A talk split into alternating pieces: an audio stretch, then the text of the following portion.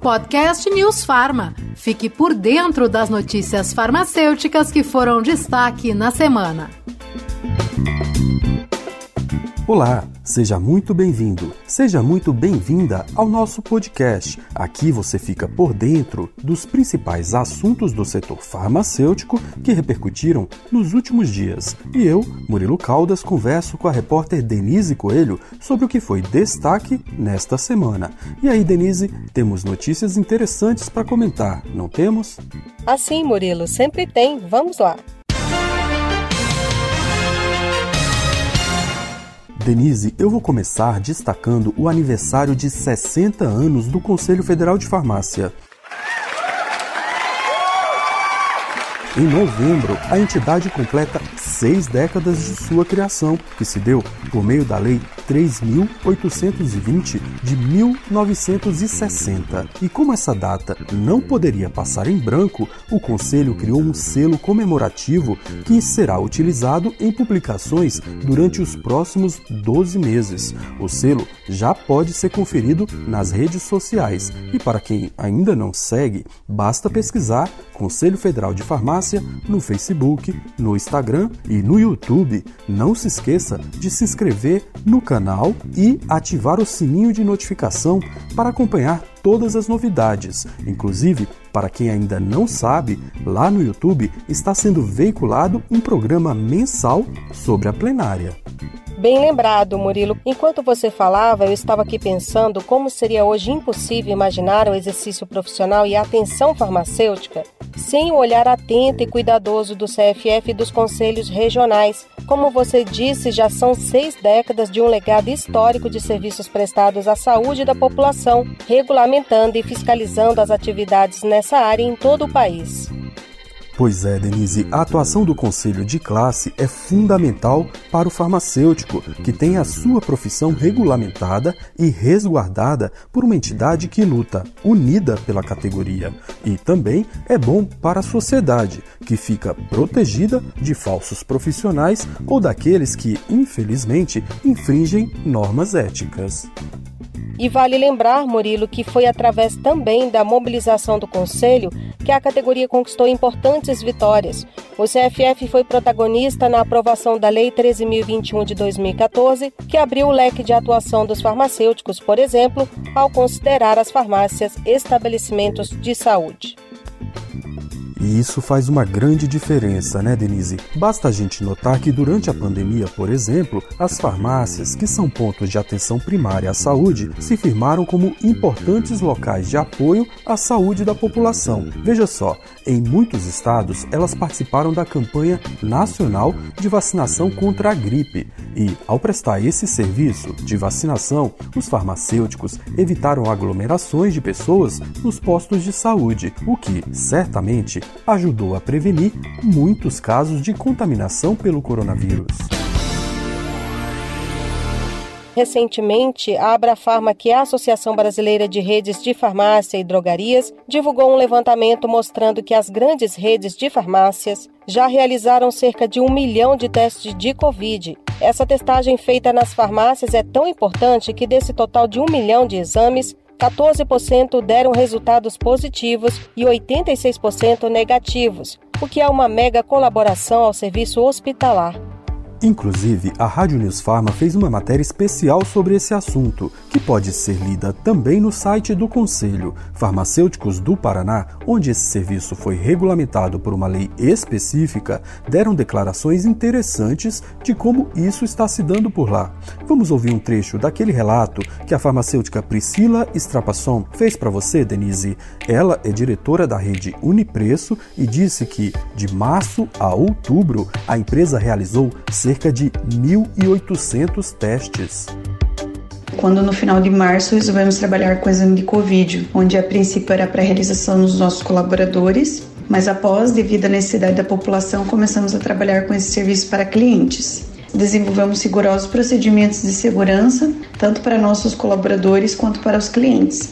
Pensando nisso, utilizamos o drive-thru para a realização dos exames do Covid, onde montamos uma estrutura externa da loja com os equipamentos de segurança e também os materiais necessários. O cliente para o carro e o material é coletado sem precisar sair do veículo. O resultado normalmente ele sai em 30 minutos.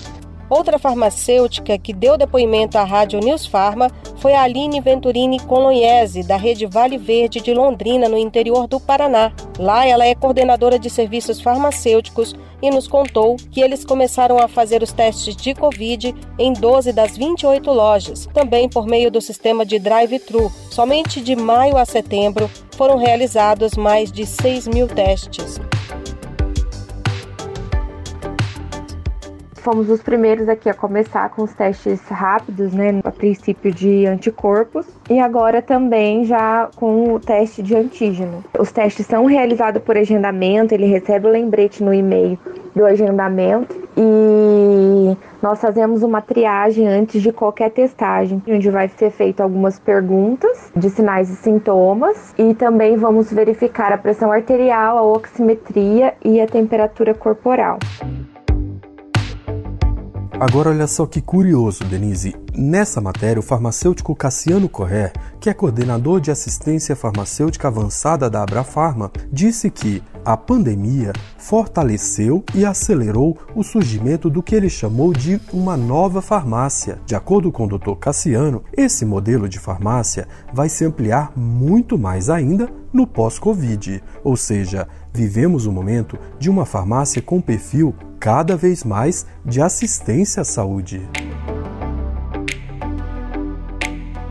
Então, uma farmácia com uma característica cada vez mais de um hub de saúde aonde a pessoa não só ela encontra medicamentos e outros produtos de higiene, beleza, dermocosméticos e até itens de conveniência, mas onde ela pode contar também com atendimentos clínicos, com serviço de saúde prestado por profissionais farmacêuticos que vão poder resolver muitos problemas na farmácia, fazer exames, aplicar vacinas, acompanhar a saúde, o tratamento de pessoas que tomam vários medicamentos, inclusive prestar consultas e prescrever tratamentos para problemas de baixa gravidade, uma tendência que veio para ficar. Murilo, nós demos aqui alguns exemplos de serviços realizados no Paraná. E eu conversei com o conselheiro federal por aquele estado, o Dr. Gustavo Pires, sobre esse novo cenário de bons exemplos durante a pandemia e o papel do farmacêutico reconhecido por suas diversas competências. Ele me disse que, entre tantos bons exemplos da profissão durante a pandemia, o farmacêutico tem o seu papel e responsabilidade enaltecidos pela prova de sua competência. Fico feliz em saber que o farmacêutico está na linha de frente do começo ao fim. Enquanto começa a transparecer a ideia de que as coisas estão voltando ao normal, nossa classe profissional está ativa no cuidado da saúde e segurança da população. E por falar em segurança, o CFF fez um alerta esta semana para o uso de medicamentos para casos infecciosos sem acompanhamento profissional. De acordo com a entidade, esses medicamentos precisam ser utilizados de forma segura para se evitar o agravamento do quadro de saúde do paciente. A nota, publicada no site do Conselho, diz que a prescrição do antibiótico cefalexina para contaminações do trato respiratório e geniturinário é muito comum, mas tem um porém. Mesmo sendo considerado bastante seguro, o uso do medicamento deve ser feito de maneira racional, seguindo a dose e o tempo indicado no receituário. E não custa nada lembrar, né, Denise? O melhor profissional para orientar o usuário de qualquer medicamento é o farmacêutico. Basta consultá-lo. E Murilo, para fechar o nosso podcast da semana, temos aqui um assunto que não é tão animador, infelizmente. Uma situação caótica que atingiu a população do Amapá nos últimos dias.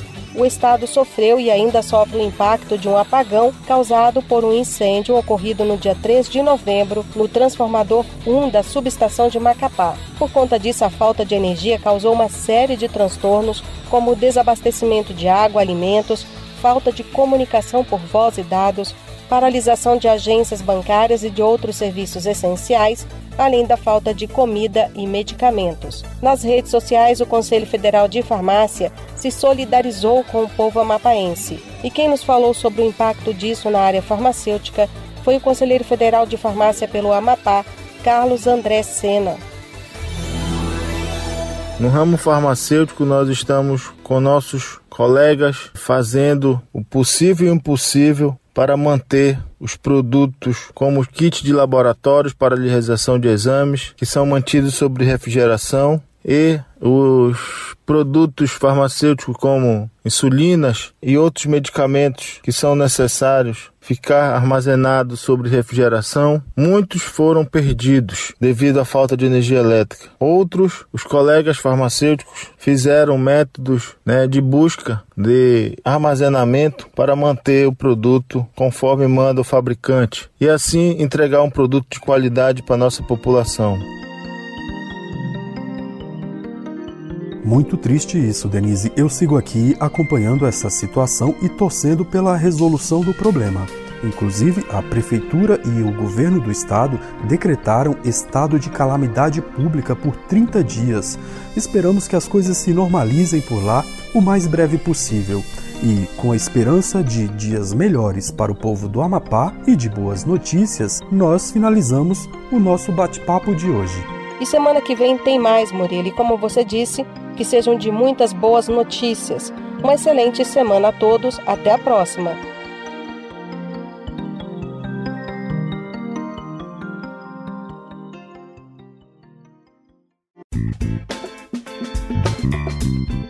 Podcast News Farma. Fique por dentro das notícias farmacêuticas que foram destaque na semana.